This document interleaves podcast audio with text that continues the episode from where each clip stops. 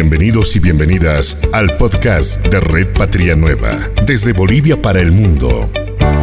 Esta es una entrevista de nuestra revista Con Aire Fresco.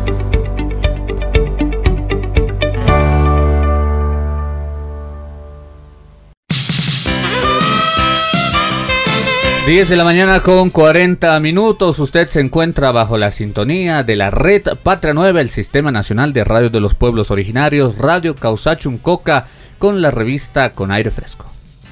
Bien, tenemos invitados a esta hora de la mañana, Ariel, y hay que hablar eh, de salud, ¿no? Llegaron dosis de la esperanza, más vacunas para el país y un mensaje que el presidente Luis Arce Catacora tuiteaba y posteaba en sus redes sociales, donde anunciaba que el 100% de la población vacunable ya tiene su dosis de la esperanza, o sea, asegurada en este caso, ¿no? Para que asistan y se hagan vacunar absolutamente todos los que comprendan las edades de 18 en adelante. También se va a desarrollar una feria de seguridad social del COVID-19 y post-COVID-19. Sobre estos temas vamos a estar abordando con nuestra invitada que ya la tenemos en contacto con nosotros. Quiero darle una cordial bienvenida a la viceministra de Seguro de Salud y Gestión del Sistema Único de Salud, Alejandra Hidalgo. ¿Cómo está, viceministra? Muy buen día. Ariel Cusicanqui le saluda. ¿Cómo están? Buen día. Un placer estar nuevamente en su programa acá con la predisposición de contestar cualquier consulta que ustedes tengan. Buen día. Buen día, viceministra. ¿Se va a desarrollar esta feria? Si nos podría contar los pormenores, por favor, de seguridad social del COVID-19 y también sobre el post-COVID-19. Cuéntenos, por favor, los detalles sobre este tema. Claro que sí, es una feria que se ha organizado con los entes gestores Estamos hablando de toda la estructura que compete, por ejemplo, como la Caja Nacional de Salud, la Caja Bancaria, la Caja de la Banca Privada, la Caja Cordes, la Caja Petrolera, la Caja de Caminos, COSMIL, el Seguro Social Universitario, también con la participación, por ejemplo, del Hospital de, de Clínicas. Y un punto muy importante de, de esta feria es hacer conocer a la población asegurada acerca de los derechos y deberes dentro de la seguridad social. Y esta feria la hemos organizado con participación del Ministerio de Salud, participación de la ASUS, también para que se pueda verificar estos aspectos en derechos de los pacientes. También estamos haciendo la aplicación de la vacuna correspondiente para que podamos incrementar el porcentaje de personas vacunadas eh, con el tema de la vacuna anti-COVID, la adscripción al SUS, que es muy importante para aquellos tal vez trabajadores que han ya han concluido algún contrato con alguna institución, que ahora sí requieran adscribirse al sistema único de salud con solo la presentación del carnet de identidad y también, por ejemplo, ejercicios para eh, los pacientes post-COVID, eh, ejercicios respiratorios que puedan facultar y ayudar a mejorar la capacidad pulmonar de los pacientes que han tenido COVID y que han sido dados de alta. En ese contexto, la Feria de Salud se desarrolla dentro lo que es la Plaza San Francisco. Qué importante la actividad eh, que se va a llevar adelante, qué días van a ser por un lado y lo segundo. El día de ayer se ha visto, el presidente Luis Arce Catacora ha anunciado este decreto supremo, el reglamento en realidad, de la afiliación a la Caja Nacional a las trabajadoras del hogar, donde se ha visto bastante eh, beneplácito por las trabajadoras. ¿Cuántas trabajadoras se van a estar beneficiando? ¿Qué requisitos necesitan ellas? Mire, este decreto supremo ha sido aprobado ayer por nuestro presidente Luis Arce Catacora que faculta precisamente que ya se pueda contar con una afiliación dentro de la Caja Nacional de Salud. En ese sentido, este decreto supremo 4589 permite que el empleador pueda hacer la solicitud de una cotización que representa el 10% del salario mínimo nacional. Quiere decir que se puede afiliar dentro de la Caja Nacional de Salud a cualquier trabajadora del hogar. Tenemos un número aproximado de 81 mil personas que estarían en esta área laboral, ¿sí? de las cuales son 50 aproximadas, 50 mil aproximadamente que tienen ya una estabilidad de varios años. En este sentido, este, esta nueva esta nueva seguridad que se puede brindar en el aspecto de la salud sí es muy importante para ellas, ya que este trabajo, este decreto supremo se ha ido trabajando, ha sido un pliego, dentro del pliego petitorio de la COP, por ejemplo, han estado participando las representantes a nivel nacional de las trabajadoras del hogar, se ha, participado también el Ministerio de Trabajo, Ministerio de Salud, la Caja Nacional, la ASUS, para que a través de este decreto, pues la, trabajadora del hogar cuente con este seguro de salud y se pueda afiliar. Y este beneficio no solo es para la persona trabajadora del hogar, sino también pueden afiliar a la primera el primer grado de parentesco de la familia que está representado por los hijos o por el esposo. Quiere decir que van a poder contar con esta afiliación desde una consulta médica hasta una cirugía, de acuerdo a la enfermedad que se pueda presentar.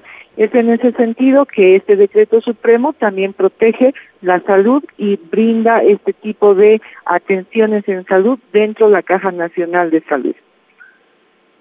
Viceministra, eh, sin duda esta acción que ha asumido el gobierno nacional es muy importante para un sector eh, que se pone el país al hombro y que lo hemos visto trabajar con eh, las debidas precauciones y las medidas durante la pandemia del COVID y sobre todo en la cuarentena, ¿no? Y hay cada testimonio, cada caso eh, que uno relata y que te cuenta y que comenta cómo tuvieron que pasar, sobre todo nuestras trabajadoras del, hogar, en este reconocimiento y en esta clara muestra de compromiso con la salud y la vida.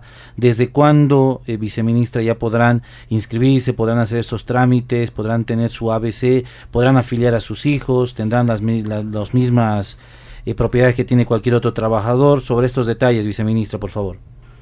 Exacto. La Caja Nacional de Salud esta semana va a trabajar una reglamentación interna para poder acortar algunos procedimientos administrativos y ya desde la siguiente semana el empleador puede hacer la consulta correspondiente o solicitar la cotización para que se proceda con la afiliación, con la presentación de documentos muy básicos como es la fotocopia del carnet de identidad, o el certificado de nacimiento en el caso de los hijos, por ejemplo. Entonces, así como el empleador tiene ahora este tipo de deberes, también la trabajadora del hogar tiene deberes que deben ser cumplidos, las horas de trabajo, por ejemplo, también está que se cumplan los días laborales al pie de la letra, que cumplan de manera óptima todo el trabajo y así los empleadores también brindan este tipo de de eh, afiliación dentro de la Caja Nacional de Salud.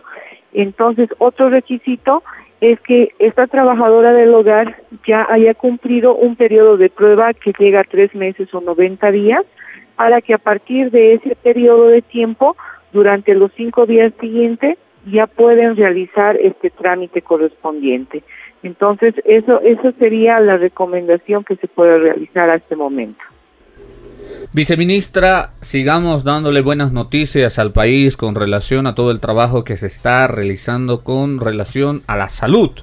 El presidente del Estado plurinacional, Luis eh, Arce Catacora, ha anunciado también hace un día atrás que Bolivia ya cuenta con el 100% de las dosis de vacunas para toda la población vacunable. Sin duda alguna ha sido un arduo trabajo, viceministra, y por favor, si nos puede contar eh, cómo se están distribuyendo estas vacunas, qué municipios faltan todavía. Hemos visto también que se ha llamado un poco a la reflexión algunas gobernaciones y municipios que no estaban trabajando en beneficio de la salud. Por favor, si nos podría contar los pormenores.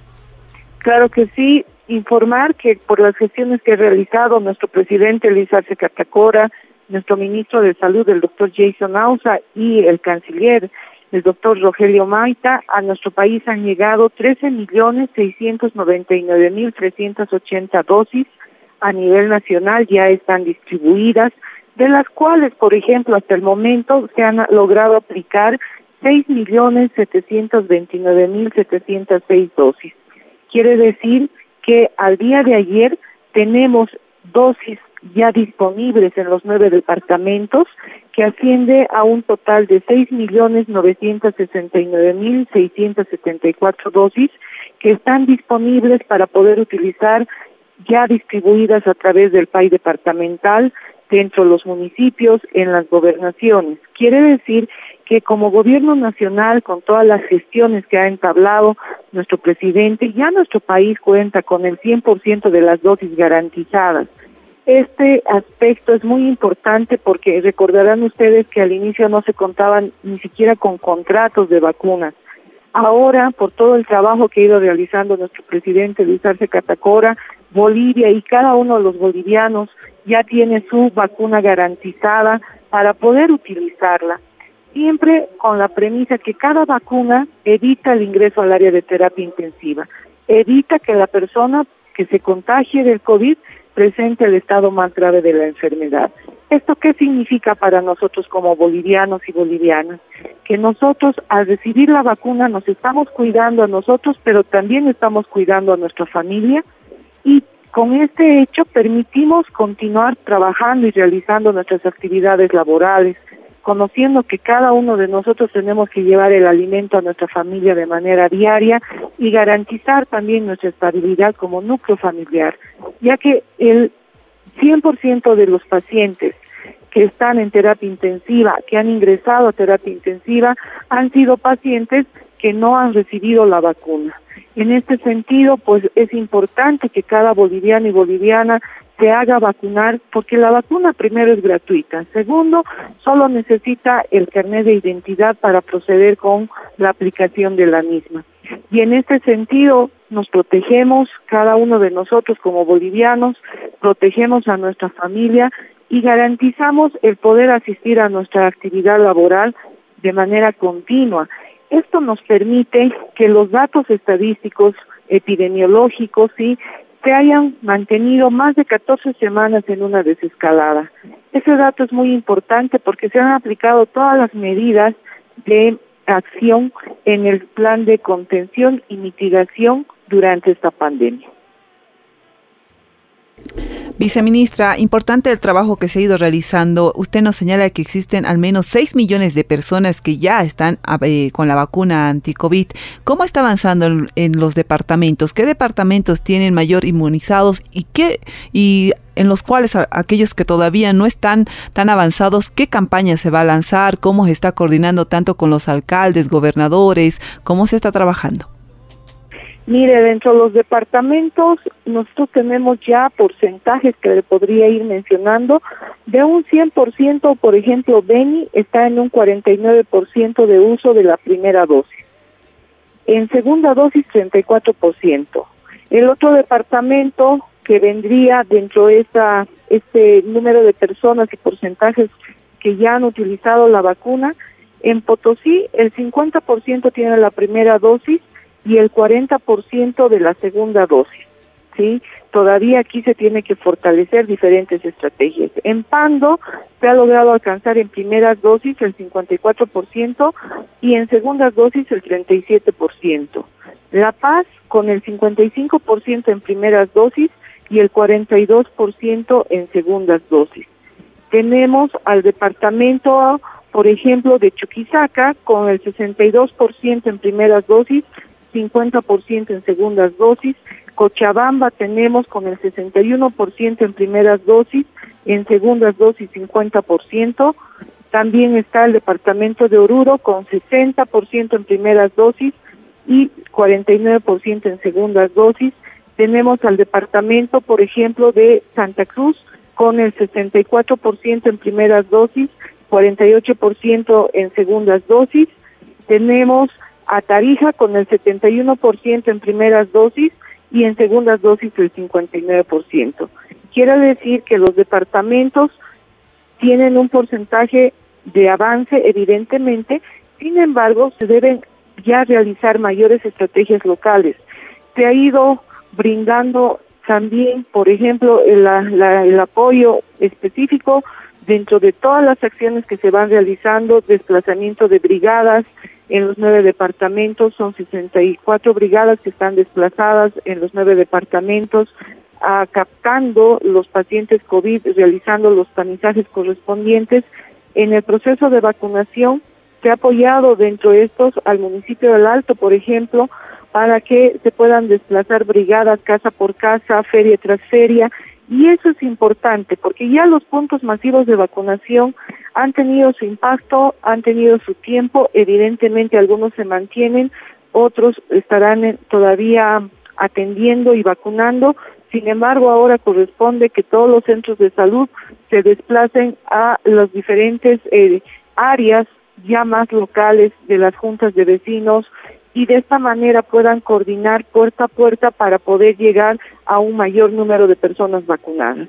Quiere decir que como gobierno nacional se han garantizado las vacunas, ahora lo que corresponde es que los alcaldes y los gobernadores realicen un trabajo a nivel local para poder incrementar este número de personas vacunadas y es importante que cada alcalde se pregunte cuánto de mi población mayor de 18 años se ha vacunado, porque están realizando esa protección y están realizando esa protección a la población a la cual representan. Entonces es necesario verificar este tipo de datos en todos los municipios y en las gobernaciones. Como para ir concluyendo esta entrevista, viceministra, la recomendación que no está por demás, porque hemos visto algunos problemas en algunos municipios donde se dice que van a los puntos de vacunación la población y no pueden encontrar la vacuna les dicen que se trasladen hasta otro punto que no les corresponde y hay esta preocupación por parte de la población. ¿Cuál sería la recomendación desde el Ministerio de Salud para que eh, no exista esta especulación y la recomendación también a los gobiernos subnacionales? Mire, esto, esto no puede ocurrir porque es importante que ustedes conozcan y que toda la población conozca qué cantidad de vacunas está en cada departamento. Hasta el día de ayer, el BENI tiene 317.207 dosis disponibles de uso. Chuquisaca tiene 343.977 dosis. Cochabamba 799.347 dosis. La Paz 1.393.669 dosis. Oruro 329.722. Pando 109.106. 109.106 dosis. Potosí, 615.534 dosis. Santa Cruz, 1.755.024 dosis. Tarija, 269.099 dosis disponibles. En almacén todavía se tiene del PAI nacional 1.036.990 dosis. Quiere decir que cada departamento, a través del PAI departamental, debe coordinar con el responsable del PAI de cada centro de salud para que a través del recurso humano que se encuentra en cada establecimiento de salud se proceda a llegar puerta a puerta y se proceda a utilizar las vacunas. Entonces, este criterio de no proceder con la parte logística, de no tener ya en cada alcaldía, en cada municipio su, su planificación para poder llegar al mapeo de cada zona y poder cubrir a la población de mayor, mayor de 18 años con la vacuna, poder otorgar esta protección en la salud, ¿sí? No es correcto. Por eso mencionaba anteriormente que ahora ya el gobierno nacional ha entregado las dosis correspondientes. Si requerirían más dosis, inmediatamente se procede con el envío a través del país nacional. Quiere decir que está en manos de cada alcalde, de cada gobernador, el poder proteger a la población, porque ya las vacunas, el Ministerio de Salud, el presidente Luis H. Catacora, las ha entregado. En ese contexto, cada alcalde que ha sido elegido por un por una población determinada, ahora lo que corresponde es que cada alcalde proteja a la población mayor de 18 años, porque si logramos vacunar el 100% de la población mayor de 18 años, estamos protegiendo a la población menor de 18 años. Entonces, por eso es importante realizar todas estas estrategias con autoridades locales, con autoridades de organizaciones sociales de cada departamento para poder llegar a un mayor número de personas vacunadas. Viceministra Alejandra Hidalgo, muchas gracias por darnos estos datos alentadores y sin duda esa invitación para que todo el pueblo boliviano acuda a los puntos de vacunación y reciba la dosis de la esperanza. Viceministra, muchas gracias por estar en la Red Patria Nueva. Le mandamos un fuerte abrazo. Muchas gracias a ustedes por el tiempo que nos dedican, que nos permiten explicar a la población y es necesario que cada boliviano y boliviana con su carnet de identidad pueda acudir a los puntos de vacunación, a los centros de salud, a recibir su vacuna para cuidar a la familia, para continuar con una vida eh, trabajando y protegiendo también a nuestra familia. Muchas gracias, hasta luego. Gracias, viceministra Alejandra Hidalgo. Esta fue una entrevista de nuestra revista Con Aire Fresco. Gracias por seguir a la radio estatal del Estado Plurinacional de Bolivia, Red Patria Nueva.